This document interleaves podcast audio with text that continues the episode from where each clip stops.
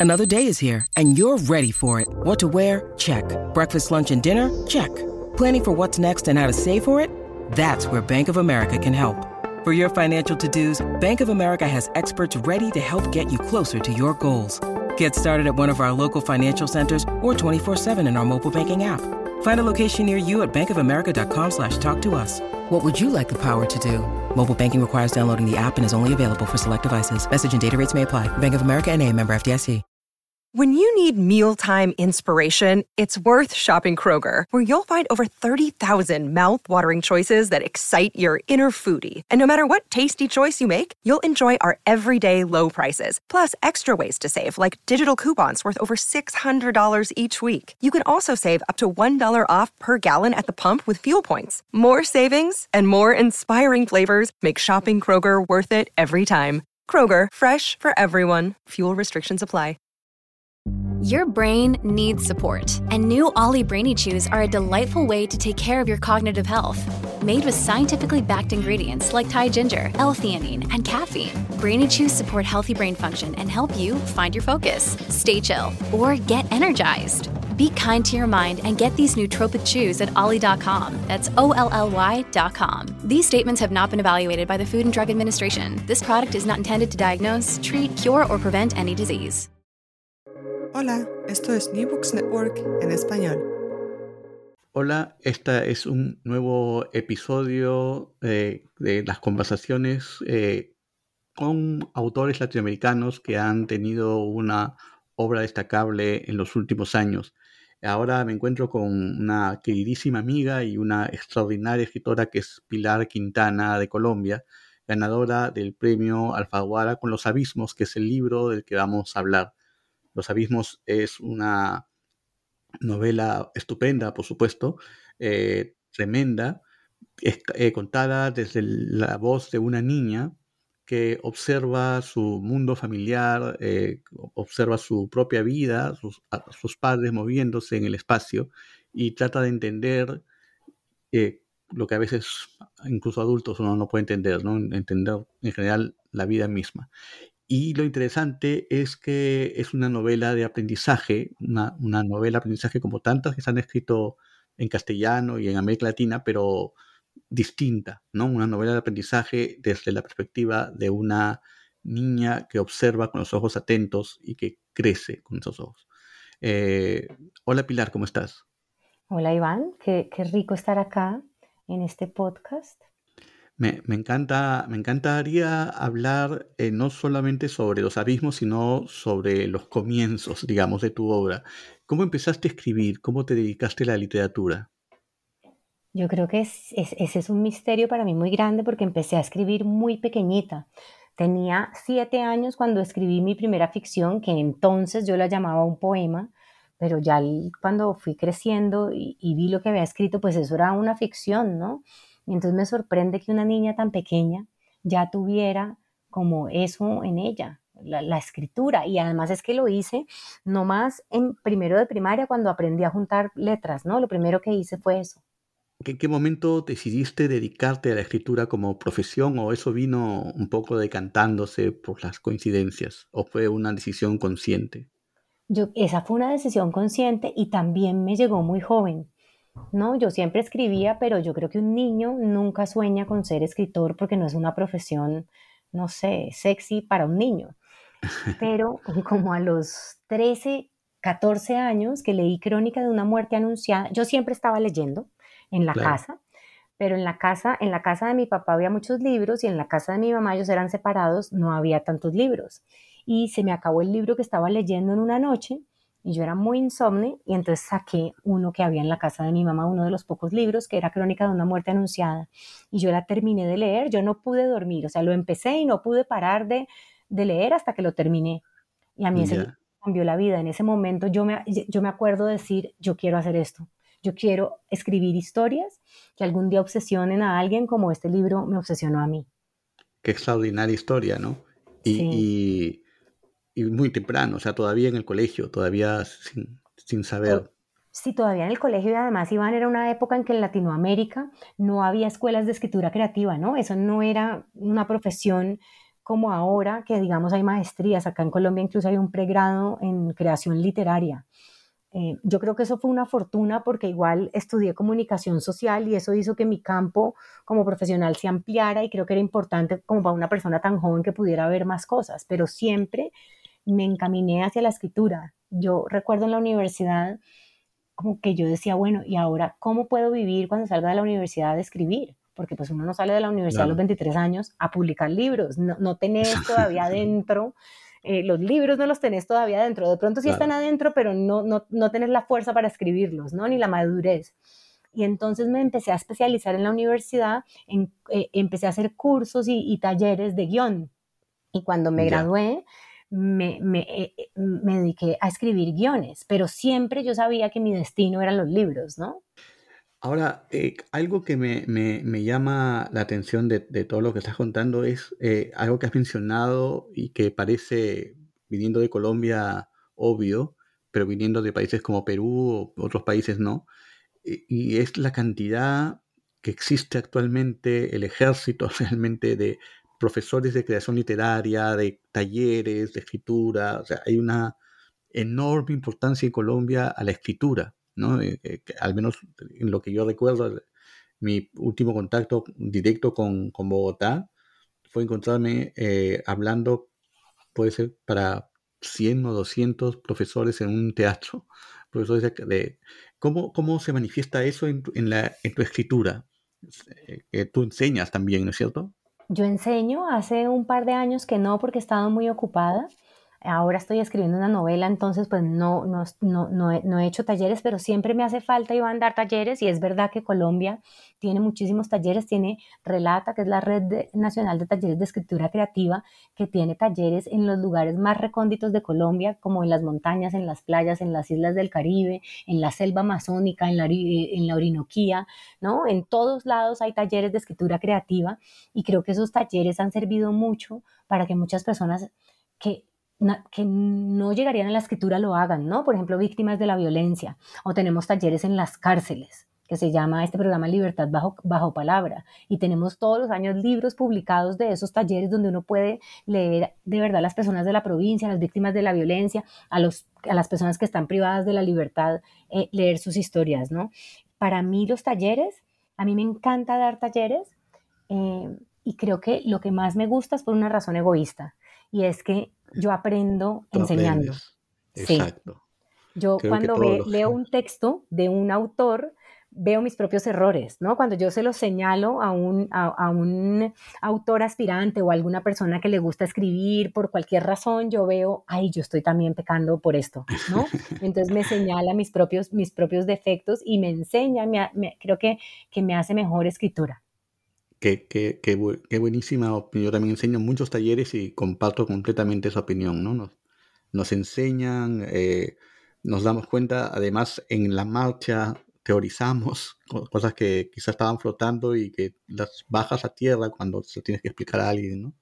Sí, sí, por ejemplo, a mí me encanta enseñar el narrador que, que puede ser algo que, se, que, que es tan natural, pero a mí me parece que es como la máxima enseñanza que yo le puedo dejar a alguien que quiere ser escritor, es enseñarle qué es un narrador y cómo se construye como personaje un narrador, ¿no? No necesariamente un narrador en primera persona como personaje dentro de la narración, sino así sea un narrador externo a la historia, una, que eh, yo siempre consigo al narrador como un personaje y me encanta enseñar este concepto porque veo cómo ahí aprenden lo que es la literatura, ¿no? Lo que es hacer ficción.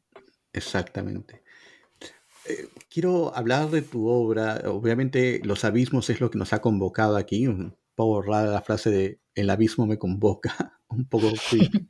pero, eh, pero sobre todo quería empezar por una novela que yo creo que te lo conté, conté, alguna vez y no, no supiste darle el valor verdadero a, a esa confesión.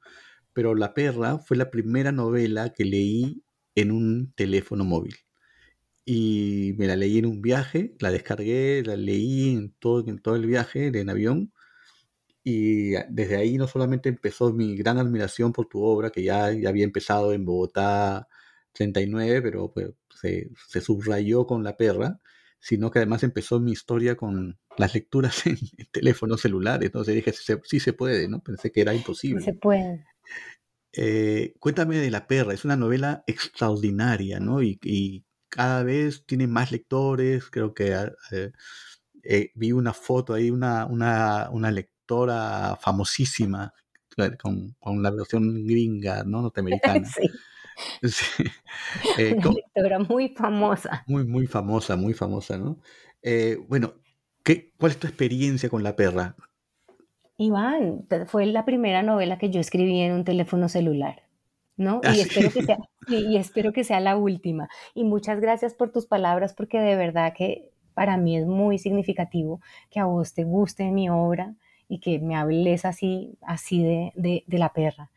Mira, La Perra es una novela que yo pensé que era un cuento y yo empecé a escribirla en el teléfono porque la escribía amamantando y no tenía cómo hacerlo, sino cuando mi niño se dormía y estaba pegado a la teta y hacía la siesta, y entonces yo no podía moverme porque si me movía se despertaba y ahí empecé a escribirla, ¿no?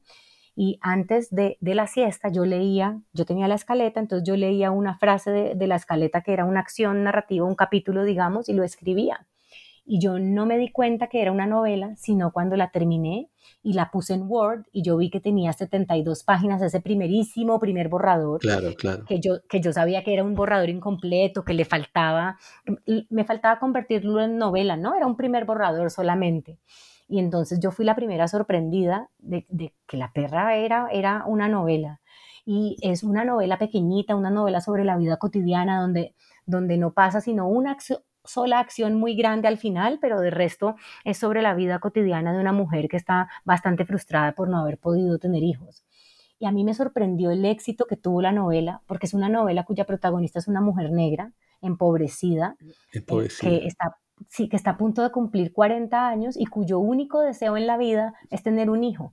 Y entonces yo dije, no, si esto le gusta a Toño, pues yo, me, yo, yo quedo contenta, ¿no? Pensé a mi mamá, a mi esposo y a Toño, ya eso, eh, eh, con eso quedo contenta. Entonces sí me sorprendió mucho que tuviera tantos lectores, ¿no? Y que hayan crecido tanto a lo largo de, los años y que se van cinco años desde la perra y sigue, y, sigue vendiéndose y van y sigue ganando lectores todos los años. Ahora, es, es muy interesante en la perra, eh, bueno, ahora que dices que estabas en ese momento con el hijo recién nacido y todo lo, el proceso de escritura, ese, ese dolor de ella por la ausencia del hijo, esa relación con la perra, ¿no? Eh, se, vuelve hasta dramática, ¿no? si la comparo con tu propia vida en ese momento. Pero eh, a mí lo que me, impresionó muchísimo de la perra, aparte de, lo escueto, lo perfecto y preciso como un escarpelo del, del lenguaje, es que yo creo que no había leído nunca, eh, y eso que soy un gran fan de eh, Primero estaba el mar, de Tomás González, pero yo nunca había leído una relación tan concreta entre el mundo natural, digamos, el, ámbito donde ocurría la, historia, con la novela, ¿no? Es como si fuera la piel de del ser humano, de la naturaleza. Eh, es una novela de atmósfera, ¿no? O sea, independientemente de, lo tenso que es la historia, de ese plot final que, no vamos a contar, pero que es muy intenso, eh, la, piel de la novela, la, no sé si me, dejo entender, la naturaleza se mete, se filtra en, el personaje y la sensación del personaje en la naturaleza. Hay una comunión muy intensa. Yo, yo estoy perfectamente de acuerdo con vos porque yo eso era lo que quería hacer. Mira que nosotros nos entendemos como diferentes de los animales. Como que sabemos que en teoría somos animales, pero creemos que somos diferentes. Y yo creo que no. Y, y yo viviendo en la selva, yo viví nueve años en la selva del Pacífico colombiano, es como cuando yo llegué a la conclusión de que la selva está dentro de nosotros, que nosotros somos selva, ¿no?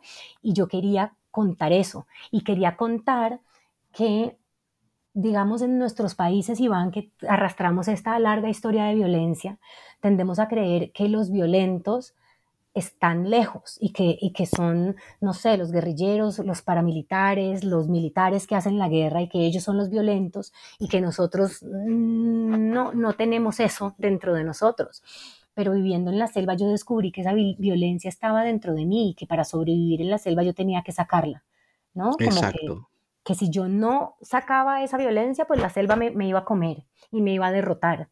Entonces entendí un poco como ese espíritu civilizador que, que hoy desde nuestros ojos lo vemos como una cosa terrible, que lo es, pero también es parte de, nuestra naturaleza. Y yo quería contar eso, yo quería contar que la violencia vive dentro de nosotros y que dadas ciertas circunstancias, pues va a salir.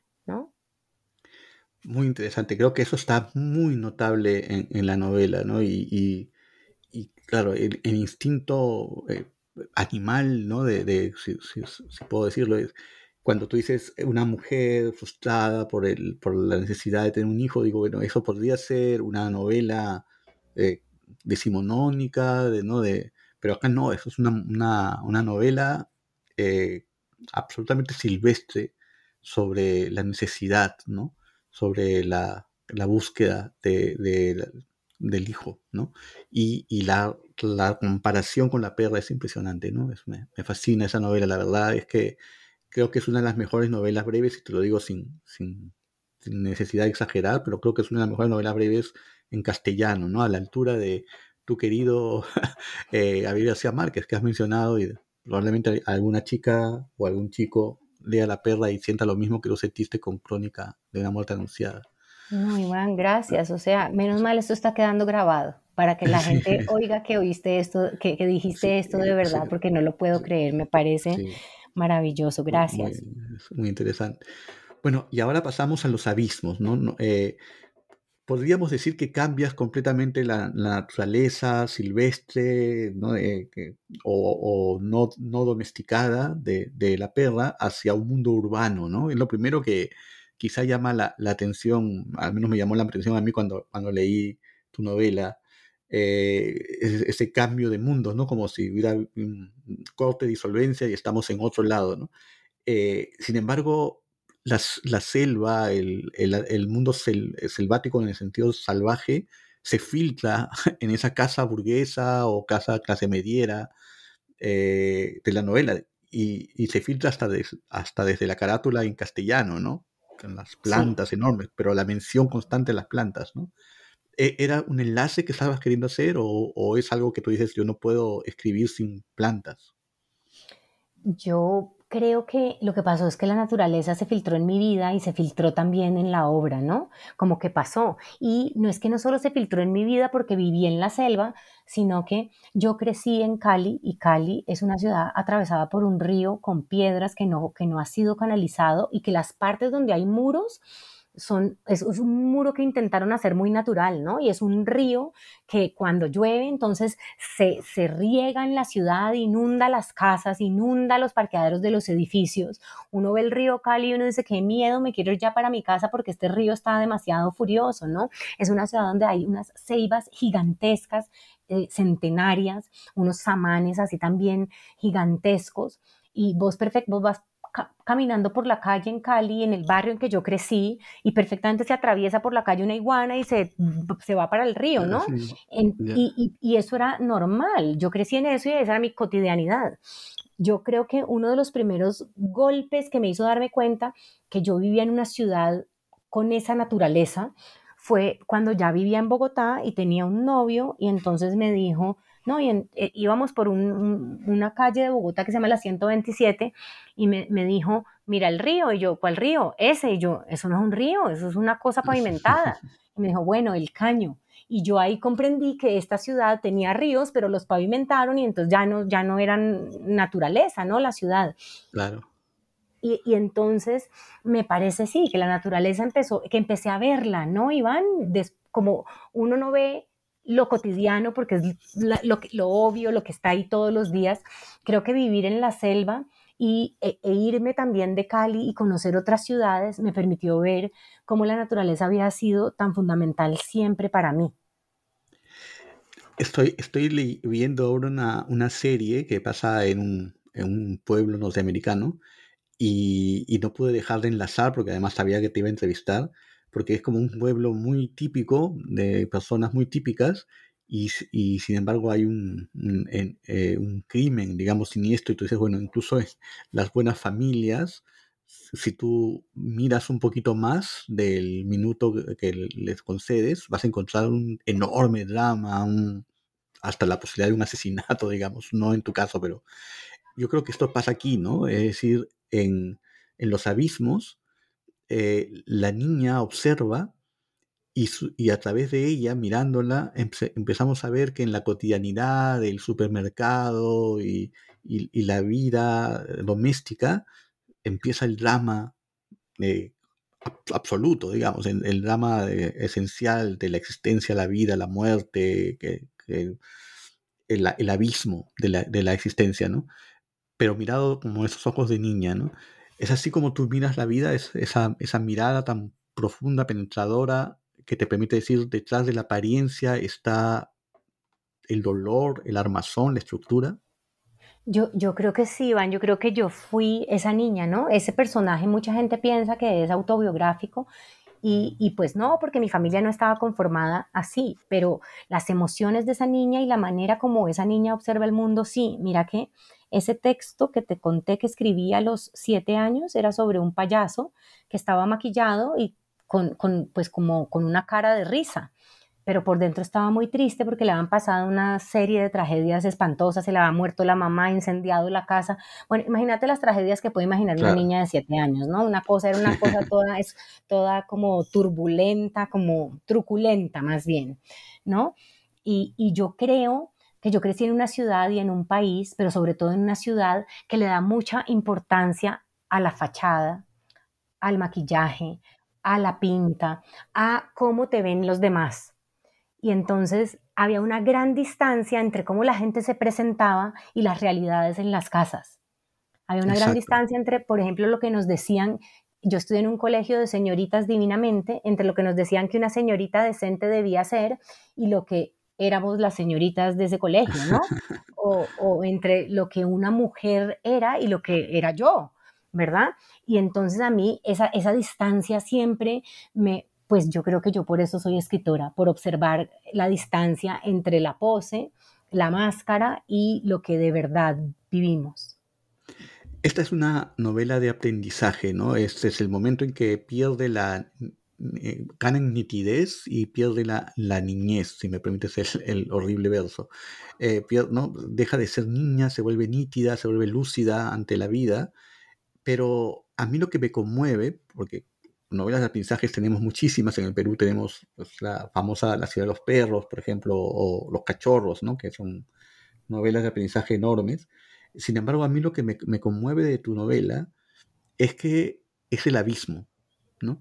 En los dos sentidos, el abismo físico, ¿no? El momento en que, que viajan y ven ese abismo, y el abismo que se crea dentro de las casas, ¿no? O sea, dentro de los pequeños abismos dentro del hogar, ¿no? Eh, o sea, los metafóricos también, pero también los pequeños abismos del, lugar donde desaparezco, ¿no? Eh, esa pulsión de muerte, digámoslo ya de una vez, eh, sin spoilear, está presente en tu novela, ¿no? No solamente el drama doméstico, la infidelidad, la separación, el divorcio, ¿no? Sino también la pulsión de muerte constante, ¿no? ¿Eso también lo, lo veías tú? Yo, yo lo veía así, yo, yo pensaba que esta era una novela sobre, ese sobre la pérdida de la inocencia y es sobre el momento cuando un niño, y siempre ocurre en algún momento de la niñez, a veces más temprano y a veces, o a veces más tarde, ¿no? Y es como que yo sentía que ves el mundo como un lienzo, pero te empezás a acercar y de repente empezás a ver las grietas, ¿no? Y te asomas más y ves que esa grieta en realidad es un abismo profundo. Entonces yo sentía eso y me gustaba como la metáfora con el abismo físico, con el abismo real y cómo yo siempre estuve atraída por el abismo. Y era, era a la vez una atracción y una repulsión. Y el miedo no era caerme, sino el miedo era, era asaltar, ¿no? y lanzarte a lanzarme y el miedo y, el, y es el miedo terrible porque ahí nos damos cuenta que en realidad sí somos dueños de nuestra propia vida, ¿no? Frente al abismo te das cuenta que sos dueño de tu vida y que la puedes terminar en un segundo y eso me parece, me parece aterrador y es una niña que descubre todo esto, que descubre quizás que no fue deseada, ¿no? Que hay niños que nacen y que pues la mamá hubiera preferido no tenerlos, que su mamá tiene intereses por fuera de la maternidad que su mamá es una criatura sexual, y que su mamá de repente la muerte le parece un destino que la trae, ¿no? Que la trae. Sí. Y, y, la contagia a ella también. Y la contagia a ella, ¿no? El abismo se mete dentro de ella también. Creo que, creo que es ese momento, es el momento de la pérdida de la inocencia. Y, y, creo que es el momento cuando asistimos al gran trauma de esa niña, ¿no? Esa niña seguramente cuando sea más grande va a ir a terapia a tratarse eso que le pasó en ese libro, ¿no? Justo ahí. Sí, exacto ojalá llegue a ese punto, ¿no? Porque a veces es como inconsciente, ¿no? Porque eso es lo que me llamaba la atención. Claro, eh, obviamente es una obra literaria y, tú has, has dramatizado ese momento, ¿no? Y, lo has subrayado, pero yo decía, siempre hay un momento en el que no ser, o sea, el lanzarte al abismo, es como la respuesta ante los problemas, ante las cosas que no comprendes, ¿no? Como la, el camino natural, ¿no? Eh, pero no siempre somos conscientes de eso, ¿no? Sí, pero eh también yo pienso, ¿sabes qué, Iván? ¿Qué es el abismo? Para una mujer como Claudia Mamá es la libertad, ¿no? Es, eh, hay una generación de mujeres y que mi mamá perteneció a esa generación y es una generación de mujeres que no tenían libertad para nada porque no tenían independencia económica, no podían mantenerse, ¿no? No podían decidir si querían tener o no hijos porque sencillamente era un deber tenerlos. Y, entonces, en esa época lo romantizábamos un poco esta imagen de una señora en pijama con un vaso de whisky en la mano o con unas pastillas En, el, en la mesita de noche y nos parecía seductor, ¿no? Pero ahora cuando miramos esa imagen, lo que estamos viendo es una señora deprimida. Exactamente. Ahora, ¿qué, lecturas ha tenido tu, novela? Porque alguien podría ir contra, como llamas tú, Claudia Mamá, porque son las dos Claudia, los personajes, ¿no? Y decir, bueno, es una mala señora, ¿no? O sea, que está buscando, o sea, no, se responsabiliza, ¿no? Está buscando su felicidad y descuida a la niña, ¿no? Pero yo no, no la leo así. Sin embargo, digo, ¿existe esa lectura o no existe esa lectura? Existe, existe esa lectura, pero lo que yo intenté hacer y creo que pasa con los lectores que dicen me daba mucha rabia con Claudia Mamá, es que igual sientan compasión por ella, ¿no? Es una persona que no puede hacerse cargo de una niña porque ni siquiera puede hacerse cargo de ella misma, ¿no? Exactamente. Y porque el abismo la acompaña, ¿no? El eh, abismo eh, la acompaña. Eso, eso a mí me impresionó, me hizo acordar a a Henry James, ¿no? Eh, me hizo acordar incluso a, Tokyo Blues, ¿no? O sea, la idea de alguien que realmente llevo conmigo la cruz, ¿no? Ahora, una... Eh, hablabas ahora de lo difícil que es crear un personaje eh, y, se me antojó preguntarte qué tan difícil fue crear un narrador niño, ¿no? Un narrador que tenía, porque no podías sobrepasar los límites de la inocencia, ¿no? Ya no siendo tú una niña. Entonces, ¿Eso, eso fue el verdadero reto de la novela? Ese fue el verdadero reto y mira cómo pasó. Yo escribí después, antes de La Perra, estaba escribiendo una novela de una niña que se le rompía la familia. Y yo intentaba, intentaba y yo no encontré esa voz, no la encontré. Y tuve que botar esa novela a la basura. Y luego hice La Perra, hice terapia y en una sesión de terapia una terapeuta me pidió que le contara, estábamos hablando de un evento de mi infancia que era traumático. Yo en este momento ya ni siquiera me acuerdo cuál evento era que estábamos hablando. Y se lo conté. Y ella me dijo, no, pero así no. Ahí está hablando la adulta. Y ahí lo estás interpretando, lo estás explicando. Yo quiero que me lo narres como lo vivió la niña. ¿Qué sintió la niña? ¿Cómo lo vio? Y entonces yo me puse en el lugar de la niña que fue, lo narré desde allí y fue muy liberador porque dejó de ser un evento traumático. Claro, había sido algo muy duro para la niña, pero yo lo vi en ese momento por lo que había sido, despojado de todo el discurso que la adulta había creado, que es como un parapeto y un muro que uno pone para protegerse de las cosas feas que le pasaron, ¿no? Y esa fue la clave para poder escribir Los Abismos, ¿no? Narrar la novela, no sé si las palabras quizás no son de la niña, sino de una adulta, pero el punto de vista... El punto de vista, ¿no? Sí. Y la sensación es absolutamente de la niña. Entonces, y el aprendizaje, ¿no? O sea, eh, eh, el lector se mete en la, en la cabeza de la niña y cómo va recibiendo esta información, ¿no? Eh, no, no está procesada, ¿no? No, y ahí es cuando yo hablo del narrador como personaje. Mira que acá tenemos un personaje que es la niña y la niña existe como personaje y tenemos un narrador que es la adulta que no existe como personaje. No sabemos quién es, no sabemos qué piensa, no sabemos dónde está, no sabemos nada de ella. Quizás las palabras sean de ella, pero el personaje es solo la niña, solo conocemos a la niña a través de sus palabras. Exactamente, qué, fuerte, eh, porque ahora entiendo más esa sensación que tenía yo cuando leía la novela de, esta es una novela de revelación, ¿no? Una, una novela, no voy a decir de sanación, pero sí como de lucidez, ¿no? Es el, el momento en que te das cuenta de, algo, ¿no? Cosa que no sucede en La Perra. En La Perra es como una, historia muy metida en, el, como digo, en el crimen, el ambiente, en la situación, ¿no? Narrada con otro tipo de narrador, además. Pero aquí no, acá hay una sensación de estoy descubriendo algo, ¿no? Sí. Yo me acuerdo, Iván, que una vez vos dijiste que la literatura era de superación personal toda, ¿no? Ah, sí.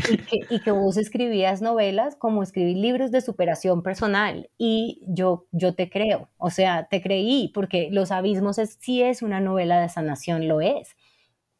Pero, claro, pero una, una novela de, de, sanación, pero, pero no solamente tuya, que yo espero que, que también sea para el autor, sería genial, sino para, la, para la niña, ¿no? Para la protagonista. Porque a veces cuando uno lee novelas de aprendizaje o niveles de crecimiento, siempre al niño lo dejan en el momento de la inocencia perdida, digamos, ¿no? Como estacionado ahí, eh, como si las cosas ocurrieran y él no sintiera nada. ¿no? O solamente los observara, pero en tu caso no, porque en tu caso tu personaje eh, dialoga con su, con su pasado, digamos, y, se enfrenta al abismo ella también, ¿no?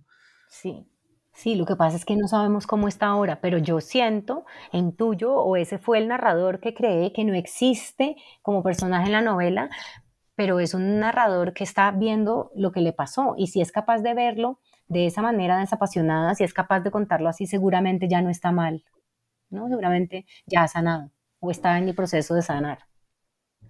Excelente. Y, ahora el tema de, la familia, ¿no? Ya, ya lo has explicado mejor imposible con la idea del payaso que escribiste siete años. Mira cómo marcó tu, tu cuento primero, ha marcado tu carrera literaria, ¿no?